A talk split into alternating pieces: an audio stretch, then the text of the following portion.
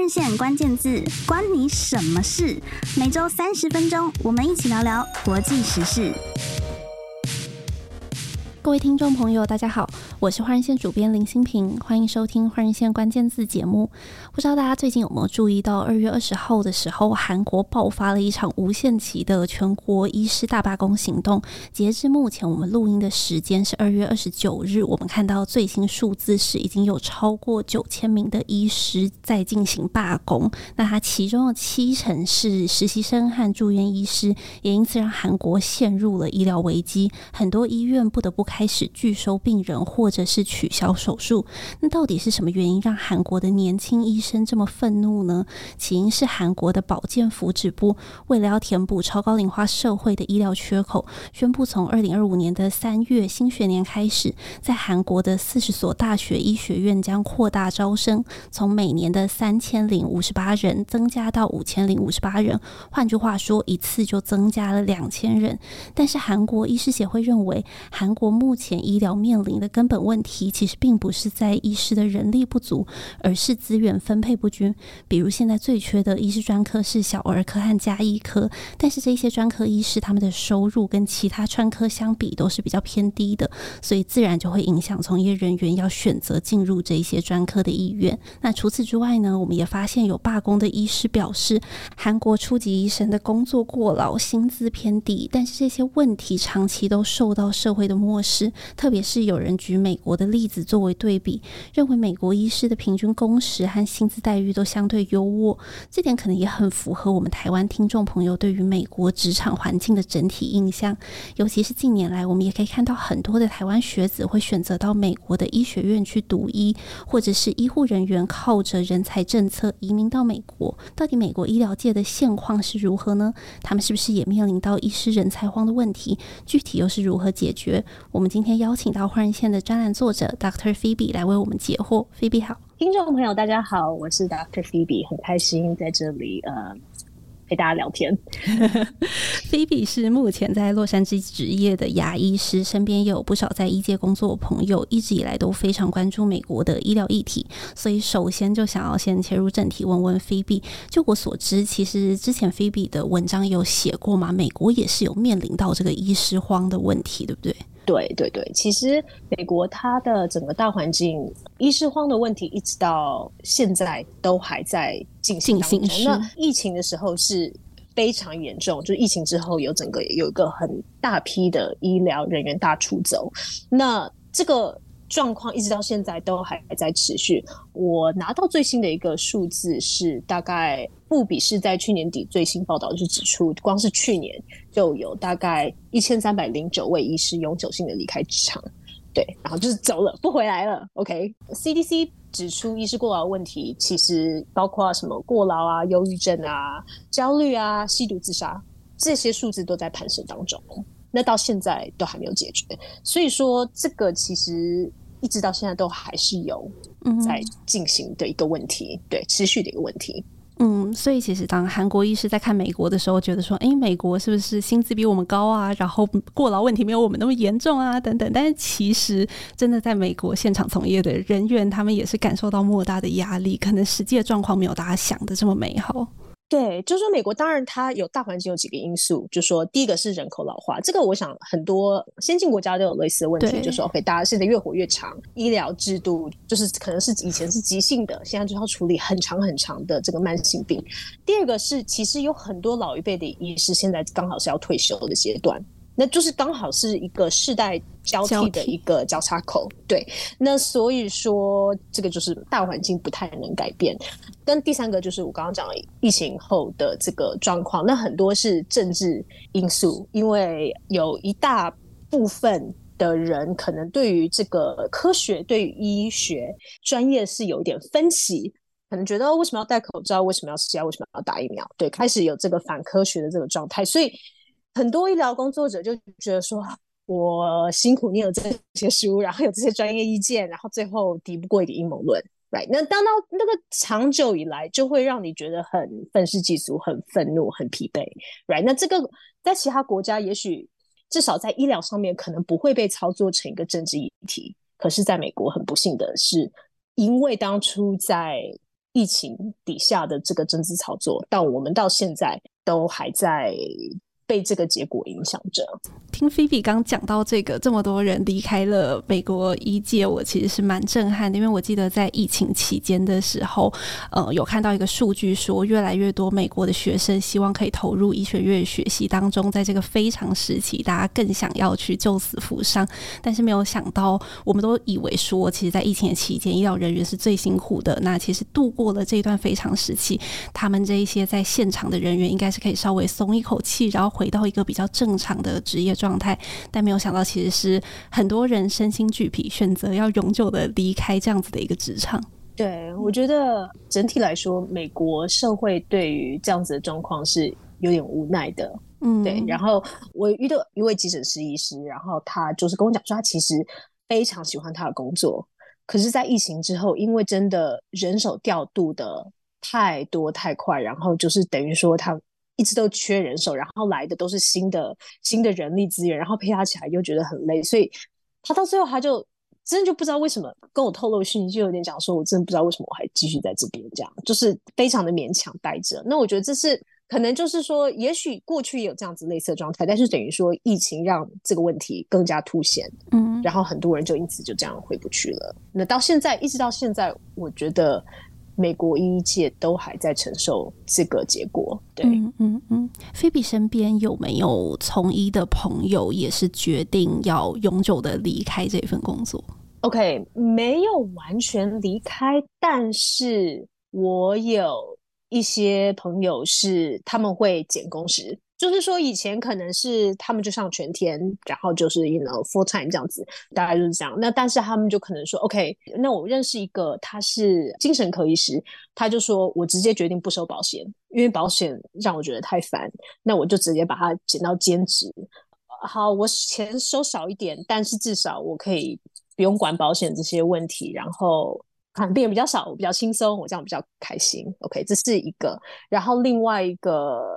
我身边的他是脑神经内科，那他就是决定自己出来，就是也是一样，就离开职场，然后因为因为过劳的问题，然后决定说也是一样把工时减从全职变兼职，然后补上很多的线上问诊、远端医疗这样子。那当然之前的病人就说哈，那这样怎么办？这样我们就没有办法看到医生这样，但是你就会看到这样子的结果，就他们就。决定，也许不是马上完全离开，但是开始慢慢的筛减，这样。就是也许以前你可能看医生等一个月，那现在可能就要等等更久，因为也许这个专科的医生他就是没有那么多人还继续收你的保险，然后继续在看全天的，you know 的 full time 这样子在看看病人，那也许说哦，以前一个月，现在变三个月，嗯，那病人就要去承受这样子的。后果，嗯嗯，对，这就是 美国医疗的真实面对。菲比刚讲到不收保险的这个部分，可能跟台湾有点不一样。菲比可以再多介绍一下吗？不收保险意思是说，他就是看没有医保的病人吗？对，所以美国因为没有健保制度，所以所有的保险大部分你要不就是自己买，要不就是你的公司会配给你。呃，通常自己买的保险都。没有那么好，就是说直白，就是你可能选择有限，可能没有办法选择看所有的医生，可能只能看比较少的医生。嗯，那你如果说有一般正职的工作，公司待遇不错的话，通常还会配给你一个 you know 不错的保险，那你就可以用任何有收这个保险的医生去看。那谁是没有不用保险的人呢？就是非常有钱的人，他们有钱到可以完全在。没有保险状态下，在美国走跳，这个心脏要很强大，要不然就是 you know，就是真的很多钱这样。又或者是说，有些人可能就说，哦，我年轻体力没问题，算了，我不要保险。那如果真的有什么事情，风险我自己担。当然也有这样子案例，这样。我听说台湾医生好像有类似，就是说健保会决定说，你可以开什么药，不可以开什么药，啊、对对对，你可以做什么手术，不可以做什么手术。所以美国医疗也是这样。那所以很多医生就觉得说，我想要好好的看病人都不行，因为这些保险公司有这些规定。所以他们要自己出来，那还就用他的方式来看诊，就比较多的自由。但是就变相的变成说，有钱的人就有更多选择，但是经济相对比较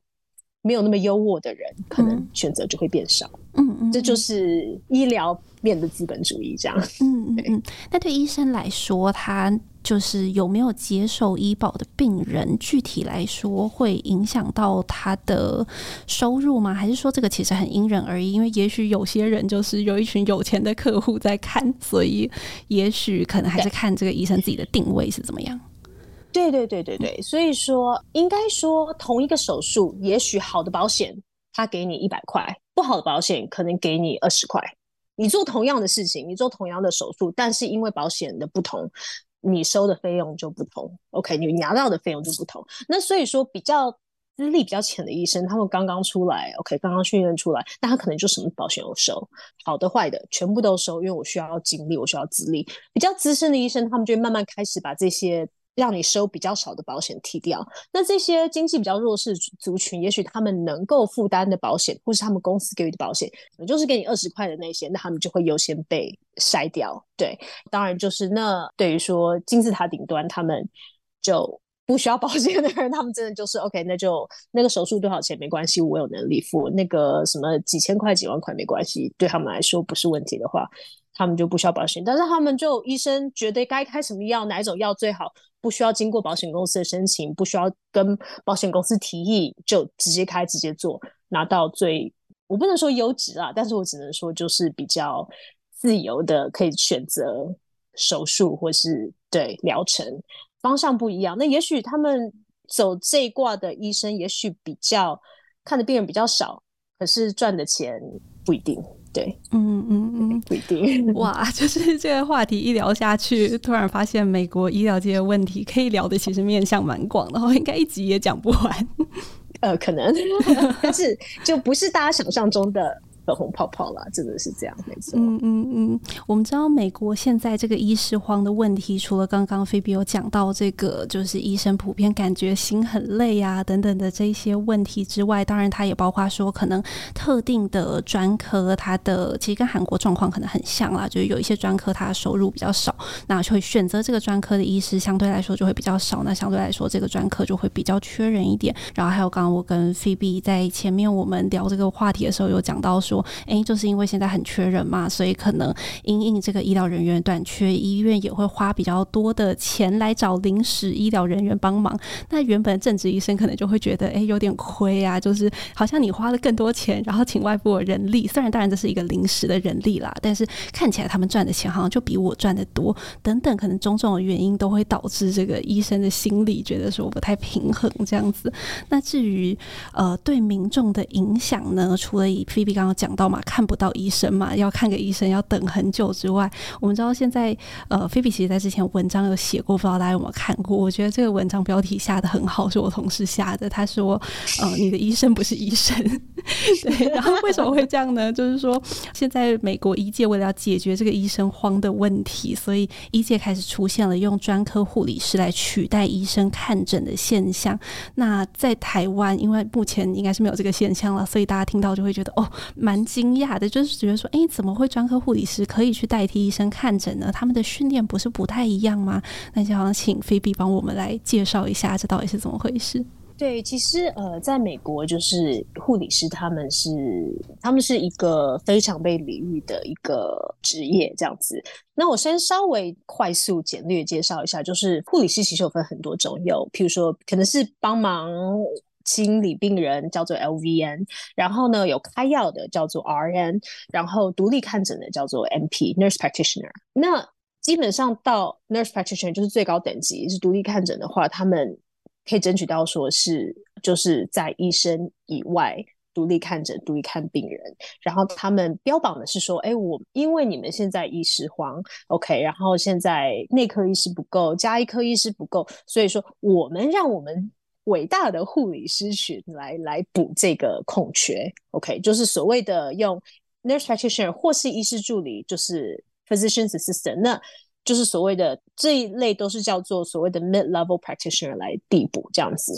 所以说，美国护理师工会现在这是一个新的政治正确，他们希望让护理师来递补，然后并且要求在看病人的时候可以自称是 doctor，用 doctor 抬头这样子。这是一个新的趋势，对，这是一个新的趋势。那因为一方面也是因为美国它自己本身没有一个比较妥善解决，尤其是偏乡医疗地区的医师荒的问题。所以说这是目前的趋势。对，嗯嗯嗯。不过一个没有博士学位，然后如果说你本身也不是医师的执照的话，自称为 doctor，这会不会有一些争议呢？我觉得应该说很多病人不一定晓得，当然也许有一些护专，他们护理师他们真的念到他们的护理学博士，也许他们真的有那个 doctor title OK，嗯，但是是不是绝大部分呢？这个我其实蛮怀疑的。对，嗯，然后护理师他们的训练是这样，他们是大学学士后，我的理解是两年到四年的研究所。那医师助理就是也是一样，学士后就是两到三年的研究所，但是医生的养成，他是大学以后四年的医学院，在外加三到七年的住院医师训练，等于说他们训练时间是在你加一加是超过十，就是可能七到十一年这样子额外的训练，嗯、对，然后才养成一名医师。对，然后最后，然后，然后现在，现在他们因为被医疗弄得很生气，然后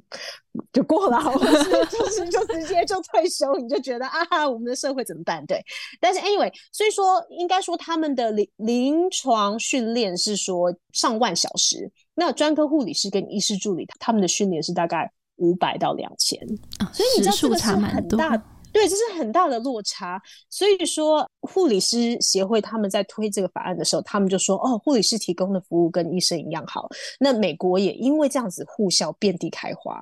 那很多护校还会标榜说：“我们百分之百录取率，百分之百完全不会拒绝，不会收到拒绝拒绝信。”你看这样多好。然后也很多就是线上。课程这样子，那是医学院没有任何一间是线上课程可以完成的，right？那而且只有一百五十间，所以说反观护校大概超过四百间，所以这个是完全不一样的走向。但是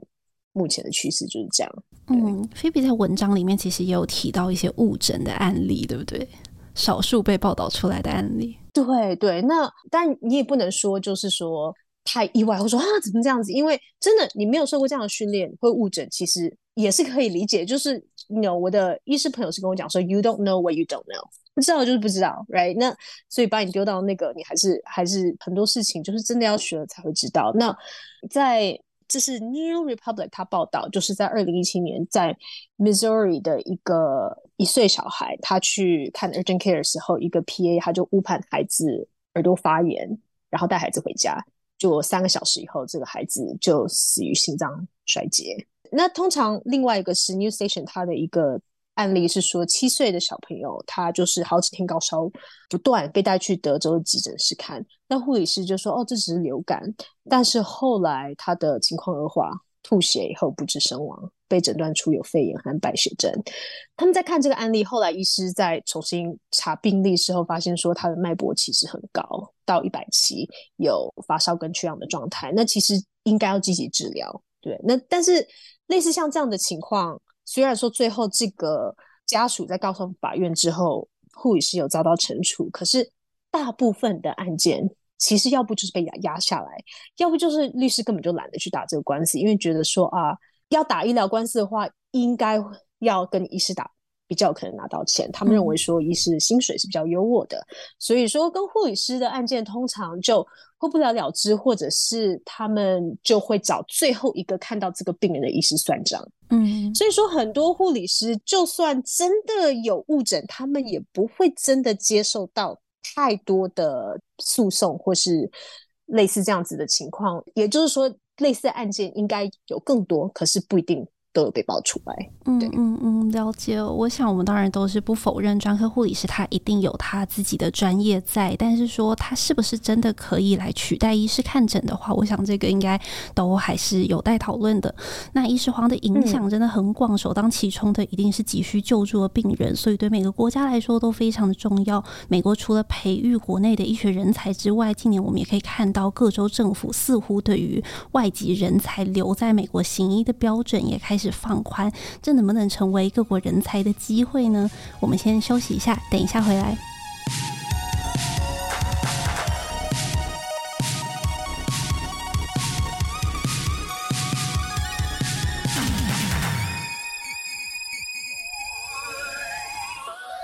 大大家好，欢迎回到《换人线关键字》节目。我们在上半节节目谈到，韩国政府试图透过医学院扩大招生来解决医师短缺的问题。那对比美国，他们又做了什么呢？之前其实菲比有在专栏里面写过嘛，就是说这个 NYU 纽约大学他们在推医学院免学费的这件事情，请菲比来帮我们介绍一下，怎么有这么好看的事情？其实我觉得 NYU 他也蛮聪明的啦，就是他很知道怎么用他的这个。钱来投资在对的地方，这样子，然后最终也能够图利自己。对，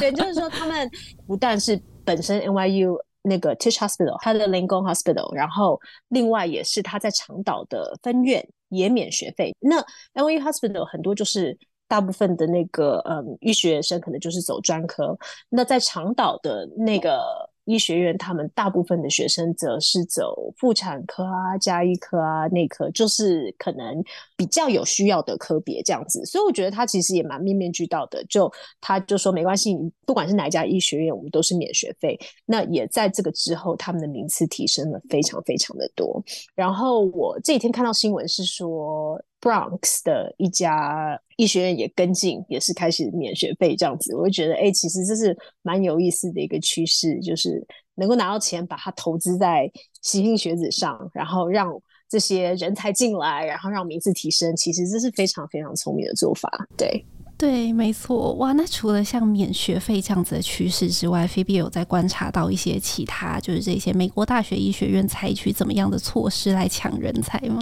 应该说，美国它其实是有在医学院是有在加开，然后收更多学生。但是跟韩国的状况不太一样，是说虽然说它有增加医学院，可是它的住院医师额度并没有增加，而且是从一九九八年。就没有增加到现在，然后要增加住院师的额度，必须要国会批准。那没有人知道为什么国会到现在都没有批准，可是就是一个卡在那里。所以说，你增加医学院学生没有用，他们申请的时候还是申请不上医学住院医师缺额，那他还是不能成为医师。对，因为要成为一名医师，你需要一定要有住院师的训练。所以说，这等于是一个。难题。然后现在护理师工会他们当然就是我们刚刚提到的非常积极的在说哦，你们不需要增加缺没关系，你看由我们护理师来帮忙这个加医师的这个缺，you know，所以说这件事情就看起来就应该会继续的动下去，就是对，所以就所以医师荒的问题到现在就是还是看不到特定的解答，我觉得啦，对。嗯，菲比讲到这个，就是说住院医学项目可能还是录取率没有那么高，或者是不够多的情况，让我想到我之前看到一个资料是阿拉巴马州吧，他二零二三年的时候提了一个新的法案，好像就是要解决这个问题，就是说他让那一些第一年刚从医学院毕业，然后他符合资格，但是他没有进入到任何住院医师训练项目里面的毕业生，可以跟在阿拉巴马州有执照的医生来学习。B B 有看到一些这样子的状况吗？呃，如果有的话，我觉得这这很好，这可以去、嗯、对，是因为应该说，目前我看到的趋势是说，OK，你从美国本土医学院出来，百分之七十的人他们都会去走专科。嗯，那我们刚刚讲到加医科跟内科这个缺额的问题，就是没有解决，right？所以说他们就是大部分的医学生就会走专科，那他们在挑的时候也都会挑。在热门大城市，对不对？就是 you know 沿海岸啊，舒服啊，有阳光的地方，然后去做住院医师车，OK，或者是名次特别高的，好啦，那个常春藤啦，这些什么这些这些他们隶对隶属的医院，对，所以说都没有人要去偏乡，right？、嗯、那护理师他们说哦，我们要解决偏乡问题，可是他们也没有去。偏向就是他们训练出来的 MP，他们最后大家都待在大城市嗯的诊所里面吹冷气，嗯、所以说就这个问题还是没有实质的解决。所以如果说他们有啊像阿拉巴马这样子有配套措施的话，我觉得是真的蛮不错，可以希希望可以吸引到更多的人去。递补这个偏向的空缺，对，嗯，没错，我们也看到美国好像有一些地方开始试着要放宽针对国际人才，就是这个所谓外籍医师的部分，就希望他们也可以来弥补这个缺额。因为其实，呃，以数据来看，不是在美国本地接受医学院训练，但是最后在美国职业的医生，其实也占了美国现在医生劳动力的一定比例嘛。所以这些人他们要怎么更容易进入到美国来？递补这个专业人才上面的缺口，Phoebe 可以帮我们介绍一下吗？对，所以这个数据显示说是 IMG，就是你刚刚讲的，就是没有在美国本土里面，嗯、对外籍医师他们。中选住院医师训练比例其实是每年都在攀升。嗯、OK，所以说在来美国的，如果你在国外职业，那你必须在美国先接受住院医师训练，然后不需要重新念医学院，但是需要接受住院式训练。田纳西州好像啊，前一阵子有在宣布说要进一步放宽，就是连住院医师的训练都免去。呃，虽然说这个配套措施还没有很确定是怎么做，因为他。好像是要求学生必须要是美国公民或是绿卡身份来申请，然后再来就是说未来是否可以在田纳西以外的州职业还不确定，所以这个还要再评估跟观察。但是我觉得这是一个好的开始，对，这是外籍医师，然后让他们有开始比较弹性的政策，这这是好的。嗯，如果说真的是要美国的公民或者有绿卡身份的话，那真的是蛮不容易的。但是现在我们看到，好像有越来越多的台湾人是采取另外一种路径，就是说我如果直接到当地去念医学院的话，虽然还是一个外籍人士的身份，但是不是就会比较容易在当地留下来，进入到当地的医学界工作？菲菲觉得，我觉得那这样子，如果说在美如果有办法进来美国的医学院，然后然后是一个不错的医学院，很多时候他们。申请专科医师几率就很高，就会高很多。这是我个人的观察。对对对对，然后那我们刚刚提到说外籍医师，他们很多我看到就可能会去选择走加医科或是内科，缺额很多，所以我反而觉得他们是有一定的在帮忙填补这个空缺。对，有一定的数据是是这样子显示，没错。虽然还是不够，可是至少如果没有这些的话，我觉得会情况没有这些外籍医师的话，我觉得我们情况会更糟糕。对，嗯嗯嗯。美国其实一直以来都以对国际人才开放而闻名嘛，所以在这个对于外籍医疗人才开放的部分，菲菲觉得近几年来的趋势有越来越开放嘛，就是他们有意识到说，哎，我真的很需要这一些人。我觉得在疫情的时候有缓一下，因为那个时候其实当然也跟就是执政党的策略跟对外开放或是紧缩的状况有关，所以我觉得那个时候好像有紧缩一阵子。那现在好像又是应该是比较 open 的态度。那接下来不知道年底要选举了，所以接下来怎么样走 也很难讲。但是我必须说，我觉得我我个人比较失望的是，我听到比较多的声音是。比较是护理师取代，而不是说让外籍医师取代。也许因为护理师他们的工会真的很强壮，有人帮忙游走在这个国会议员身边啊，you know，那可能外籍医师帮忙就是游走的游说力道不够，对，游游说力道可能比较难难去聚焦这样子。所以说，我觉得这是比较可惜的点。不然，因为我觉得，对，因为我觉得。让外籍医师这样子的趋势是比较合理的，至少在我看来，对，嗯，但是。嗯对未来会怎么样走很难说，嗯嗯是。那针对那一些就是希望趁着美国现在可能比较有这个医疗人员的缺额，相对有机会的时候，想要到美国去发展的这些医疗从业人员，或者是说呃即将要成为就是医疗相关科系的学生的这些人，菲比会会建议他们到美国去发展吗？我觉得如果你有护理背景的话，现在是你这个现在是。百花争鸣，然后大红大紫的 时机，这样就是工会真的太强了，是不是？对对，就是工会太强，而且而且我必须说，就是我知道，也许台湾社会看护理师的这个态度，可能跟美国社会有一些差异，但是在美国，其实护理算是一个薪水非常优渥的职位。那他们一年年薪，就是我的理解是 RN Registered Nurse。还不是最高阶的那个 MT，最初阶就是也不是初级，它是第等、嗯、第二第二第二阶，就是、嗯、对第二等级，它不能独立作业，但是也就是帮忙开药啊、嗯，然后就是在医院工作啊，或是诊所啊，对，就光是 RN 他们年薪就破美金六位数，然后对百万年薪不是梦，对，然后他们因为他们我的理解是他们一个礼拜就工作三天，然后就是一个。譬如说十二个小时的班或什么的这样，那所以很多人他们还会再去接外快，因为你可能三天，然后你觉得你还可以再多接个一两天什么的。那如果说是这种临时，有时候他们会临时医院临时需要人手的话，那他们的很多时候是双倍的薪资来聘请。所以等于说这个机会很多，对，然后而且因为就像我刚刚讲的，因为人力短缺的问题，所以说他们是很肯撒钱去给的，对。哇，好！听众朋友听了应该跟我一样很兴奋。如果说大家现在有想要到海外工作或者想要转职的话，大家不妨把到美国当护理人员列入你的考虑清单。今天很谢谢菲比来到我们节目现场，跟我们做了这么多身历其境的分析。那在节目最后呢，想要跟大家分享一个好消息，就是换人线春季刊《世界看台湾人才危机有解吗》，刚好也呼应我们今天聊到这个人才议题。这一本季刊它已经在二月二十一号上市了。那我们季刊的封面故事呢，探讨了包括美国、加拿大、德国、法国、新加坡、韩国和日本等七个国家在内的各种人才政策。呃，我们会研究这些政策，就是这些国家他们如何透过政策来吸引世界各国的人才进驻。我们会把购买链接放在节目的资讯栏里，给对海外职涯感兴趣的朋友们参考。最后，再次的谢谢菲比。谢谢新平，谢谢主编，谢谢大家。那我们今天的节目就到这里结束，我们下周六同一时间再见喽，拜拜。